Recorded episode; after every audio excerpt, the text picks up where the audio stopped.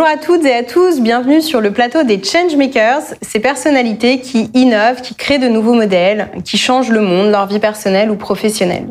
Aujourd'hui, je suis ravie d'être en compagnie de Pierre Aran, euh, finalement co-CEO de 55, une entreprise qui est spécialisée et expert dans la data au service du marketing. Bonjour Pierre. Bonjour Julie. Bienvenue sur le plateau. Merci. Euh, je suis ravie de t'avoir puisque finalement tu viens de sortir une étude euh, qui explique comment est-ce qu'on peut finalement mesurer son impact euh, lorsqu'on fait des campagnes marketing. J'aimerais que tu m'en dises un petit peu plus sur cette étude qui va, je pense, intéresser grand nombre de nos clients. Effectivement, c'est une, étude qui est un peu une première dans le genre. C'est la première fois qu'une étude publique est, euh, va être lancée pour mesurer l'impact d'une campagne publicitaire, mais l'impact en termes d'émissions de gaz à effet de serre. Et, euh, et ça, c'est euh, évidemment c'est relativement nouveau. Euh, et en, la démarche, pourquoi est-ce qu'on a, on a, on a arrivé à, à lancer cette étude-là? Bah, Tout simplement parce que nous-mêmes, on s'est interrogé sur notre empreinte euh, carbone, 55. Donc, on est une entreprise de conseil qui accompagne les marques dans leur transformation euh, numérique en exploitant mieux la, la donnée. Et, et, quand on a mesuré notre empreinte carbone, bah, il y a différents scopes en fait. On commence par regarder nos, nos émissions ouais. directes, donc c'est le chauffage, l'alimentation électrique de nos, euh, de, de nos bâtiments, c'est les allers-retours entre le, le domicile et, et, et, travail, etc.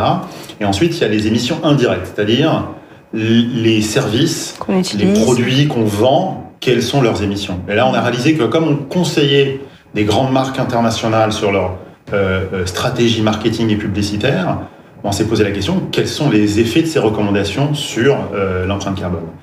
Et euh, donc d'abord, ça partait d'un souci, nous, de mesurer notre, euh, notre impact. Et ensuite, on a réalisé que cette question de quelle est l'empreinte carbone d'une campagne publicitaire, elle était euh, totalement euh, vierge et il n'y avait euh, aucune étude publique sur le sujet. Et ça, c'est symptomatique en fait du sujet. Euh, je pense que de plus en plus de gens d'entreprises ont le souci de réduire leur impact environnemental avec les, euh, les, gaz à effet de serre. Déjà de le mesurer, finalement, on ne mesure pas on, toujours. On améliore que ce qu'on mesure et aujourd'hui on souffre d'un manque euh, criant de données fiables et précises sur le sujet. Donc on est un peu dans la situation de quelqu'un qui voudrait réduire son train de vie, mais qui, dans un supermarché, n'a pas l'étiquette de prix sur les, sur, les, sur les articles. Donc c'est extrêmement difficile. Donc on essaye aussi d'avoir une modeste contribution euh, pour aider l'industrie à s'améliorer en produisant cette étude. Et alors, euh, donc dans cette étude, euh, finalement, tu expliques comment mesurer euh, euh ton impact. Est-ce que tu as quelques exemples? Est-ce que tu proposes des leviers? Est-ce que tu pourrais nous en dire un petit peu plus aussi sur euh, les leviers pour s'améliorer? Absolument. Que l'étude est... alors d'abord, on essaie de prendre un, un cas pratique, c'est-à-dire un cas fictif, une campagne de publicité pour lancer un parfum. Ok. une campagne, de, commencé d'abord par une campagne de publicité digitale mmh. et on a essayé d'analyser tous les facteurs d'émission euh, tout au long de la campagne, de la création à la distribution des campagnes en passant par la, le ciblage, pour voir donc où se cachaient les, les facteurs d'émission. Et, euh, et d'ailleurs, l'étude est un peu disponible en open source, c'est-à-dire qu'on rend disponible tous nos tableaux de chiffres pour que les gens puissent euh, se les approprier, voire les améliorer. Et euh, effectivement, on arrive à des conclusions très intéressantes. Euh, D'abord, la première conclusion, c'est que on peut nettement améliorer, on va dire d'au moins la moitié, diminuer de moitié l'empreinte carbone d'une campagne, mm. sans impacter, sans euh, modifier, euh, diminuer son, son efficacité, on va dire financière, mm. commerciale. D'abord, en pensant à la créa. Une des premières conclusions, c'est de voir qu'en fait, la création, donc la production des, des, des, des, des bannières, des vidéos, mmh, mmh. et du même ordre de grandeur en termes d'émissions carbone qu'en fait la distribution, la diffusion des campagnes. Donc il y a plein de choses à faire, euh, des bonnes pratiques à avoir. Euh, réutiliser d'abord des, des, des, créas existantes parce que la post-production est moins émissive de, mmh. de, de, de CO2 que Donc modifier de l'existant, euh, ne pas repartir de zéro à chaque et fois. Et si vraiment on doit euh, aller euh, filmer en vrai, éviter les déplacements très loin, euh, louer du matériel sur place, etc. Mmh. sont des, en fait des facteurs d'émission qui sont très significatifs. Et plein de, de petits quick wins, de, de, gestes finalement assez faciles à adopter, euh, auxquels on ne pense pas parce qu'on n'a aucune idée euh, que ce sont les gestes les plus consommateurs finalement. Euh... Absolument, absolument. Donc ça c'est une première chose. Ouais. Deuxième chose très intéressante, c'est aussi quand on compare. Alors souvent quand on, il y a une métrique habituelle, traditionnelle de la performance euh, financière des campagnes publicitaires, c'est ce qu'on appelle le CPM, c'est le coût pour mille. D'accord. Dans cette étude, on définit le CO2 PM. Donc c'est l'équivalent des émissions en grammes de CO2 pour 1000 impressions publicitaires. D'accord. Et quand on compare comme ça les différents canaux, on se rend compte que la vidéo en ligne est grosso modo presque dix fois plus émissif que les autres canaux. Donc la vidéo est euh, un, vrai, un vrai facteur d'amélioration. Et sur la vidéo, c'est évidemment le, format, la définition qui est, euh, qui, est, qui, est, déterminante. Donc déjà, diffuser des, campagnes qui ont un format plus, plus restreint, et puis aussi le mode de diffusion, c'est-à-dire que le Wi-Fi est beaucoup moins énergivore que la 5G. Hmm. Parce que c'est une connexion en fait de proximité, alors que la 5G, c'est beaucoup de grandes antennes qui radient le, le, le qui, qui couvrent le territoire. Et ça, les annonceurs ont des moyens pour cibler les utilisateurs en utilisant le canal Wi-Fi. D'accord. Euh, donc c'est une méthode de ciblage disponible sur les plateformes publicitaires, ou même tout simplement cibler des plages horaires où les gens sont plutôt en zone de couverture Wi-Fi. D'accord, effectivement, c'est des choses auxquelles on ne pense absolument pas euh, quand on fait ces campagnes. Oui, c'est ça, ouais. Et d'avoir l'information, donc euh, effectivement. Et brièvement, il y a, d'autres sujets qui sont très intéressants, c'est notamment le ciblage. Parce que le ciblage, c'est un, c'est un axe d'amélioration de, la performance euh, commerciale, financière, économique d'une campagne publicitaire. Ça l'est aussi d'un point de vue environnemental et, et, de l'empreinte carbone. Donc c'est intéressant de voir que les deux sont pas forcément incompatibles du tout. parce que à la fois cibler la bonne personne, ça permet de d'éviter d'acheter des espaces publicitaires inutiles, mm. mais en évitant euh, des, impressions inutiles, ça permet aussi largement de réduire euh, l'empreinte carbone, surtout que le ciblage en tant que tel est relativement peu émissif en termes de, CO2. D'accord. Oui, finalement, il vaut mieux aller à l'essentiel et ça permet aussi, on se rend compte qu'on communiquait très largement sans se poser de questions et finalement, même en termes de ROI, ça ne change rien, au contraire, et au moins on limite nos, notre impact négatif. C'est exactement ça, je pense que dans il y a un principe de rendement décroissant qui fait que quand on, on essaye d'améliorer quelque chose, mm. euh, les, premières, euh, les, premières étapes sont faciles et très efficaces. Et comme c'est un des sujets qui ont été à peine effleurés jusqu'à présent, il y a d'énormes euh, gains euh, à réaliser euh, sans même se poser la question d'un arbitrage avec l'efficacité publicitaire. Mm c'est super intéressant. Donc, on a hâte de lire cette étude et, de pouvoir regarder euh, comment améliorer nos campagnes. 55, mmh. euh, c'est aussi une entreprise qui est à l'international. Et finalement, euh, on en discutait un peu tout à l'heure, les, enjeux sont les mêmes à l'international, mais la réglementation pas toujours. Il se passe des choses.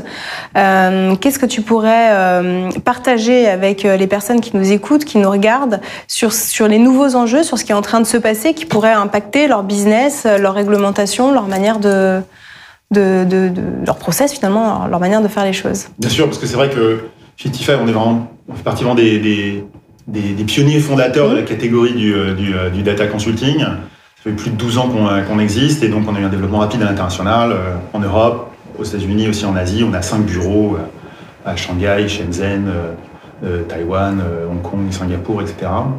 Et, et, ce qui est intéressant, c'est de voir effectivement les différences par région Fondamentalement, les phénomènes sont les mêmes. C'est-à-dire qu'on a une transformation numérique euh, euh, radicale qui impacte euh, tous les business, la vie économique, la vie de la société. Mm. des géants de la technologie qui, qui, qui, prennent un, poids dans la vie du mm. quotidien et dans la vie économique incontournable, et des enjeux de réglementation, notamment de la vie privée et du, du, de, la récolte de données. Ce qui est là où c'est différent, évidemment, c'est la, la manière euh, et, la, culture de, gérer ces, enjeux réglementaires, et notamment euh, fin de 2021, euh, 1er novembre, est entré en vigueur euh, un peu l'équivalent du RGPD chinois, donc une réglementation qui s'appelle le PIPL, et, euh, qui, voilà, qui va, qui est une, la version autoritaire, on va dire, du, du, RGPD. D'une manière générale, le gouvernement chinois a décidé de vraiment reprendre le secteur de la main, le secteur technologie en main, euh, pour voilà le l'aligner avec son projet de société. Donc euh, comme nous, euh, ils ont des enjeux de temps passé par les enfants devant les écrans. C'était l'été dernier, ils ont institué donc cette réglementation de dire pas plus de 3 heures sur les jeux mobiles par semaine pour les mineurs, avec contrôle de reconnaissance faciale pour être sûr que les gens ne contournent pas la règle. C'est un petit peu la même chose côté réglementation de la vie privée. Euh, et, donc voilà, donc les textes sont publiés, ils sont très contraignants. On attend de voir encore dans quelle mesure ils sont mis en application. C'est toujours pareil, quand il y a une nouvelle recommandation, une nouvelle loi, il y a le texte et ensuite ce que mm. les gens en font. Maintenant, si euh, ces textes sont euh, pris au pied de la lettre, ça pourrait être effectivement un, vrai bouleversement pour, euh, pour les entreprises déjà implantées là-bas. Et du coup, ça va être effectivement quelque chose à surveiller de très près. Ouais. ça peut impacter des business. Tu me disais tout à l'heure que certains font même le choix de, de quitter la Chine, ce qui est assez incroyable. Et tu me parlais de l'exemple de LinkedIn. Absolument. Donc, suite à l'annonce de, de, cette nouvelle réglementation, LinkedIn a annoncé qu'il quittait le territoire chinois. Euh, alors pour eux, l'enjeu n'était pas énorme, enfin la perte n'est pas énorme parce qu'il n'avait qu'une centaine de millions d'utilisateurs, ce qui à l'échelle du territoire chinois n'est pas grand-chose.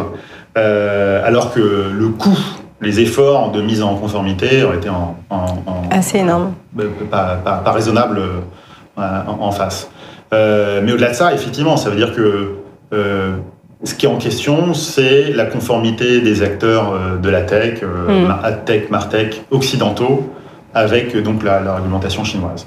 Euh, si il s'avère effectivement que la réglementation euh, euh, n'est pas compatible avec leur fonctionnement actuel, ils auront deux choix. Soit s'adapter avec des partenariats locaux, ce qui est tout à fait possible, soit effectivement quitter le marché, ce qui imposera aux annonceurs, notamment aux marques exportatrices qui veulent vendre, adresser le, marché domestique chinois, et ben, de se réorganiser et de trouver des alternatives locales avec mm. des acteurs de la tech, euh, de la, de la tech, du martech euh, locaux, qui existent heureusement et qu'on connaît euh, nous chez Justify. Donc ça bouge quand même assez vite et il y a énormément de choses à suivre. Donc pour tous les gens qui nous écoutent, si vous avez du business avec l'international, des enjeux en termes de data et de marketing, ça peut valoir le coup quand même de, de se retourner vers vous et de venir prendre conseil. Ce sera absolument euh, oui. Parce qu'effectivement, euh, c'est des secteurs qui évoluent très vite et puis qui sont liés à des réglementations, donc on ne peut pas y échapper. Et euh, voilà, il y a un impact business qui peut être euh, peut être là et qui peut arriver finalement à très court terme. Bah, merci Pierre en tout cas pour toutes ces informations hyper intéressantes. Euh, J'invite eh bien euh, tous ceux qui nous ont écoutés à revoir ou à réécouter cette interview euh, sur notre chaîne YouTube de freelance.com ou à découvrir d'autres changemakers. Et je vous dis à bientôt. Merci. Merci Julie.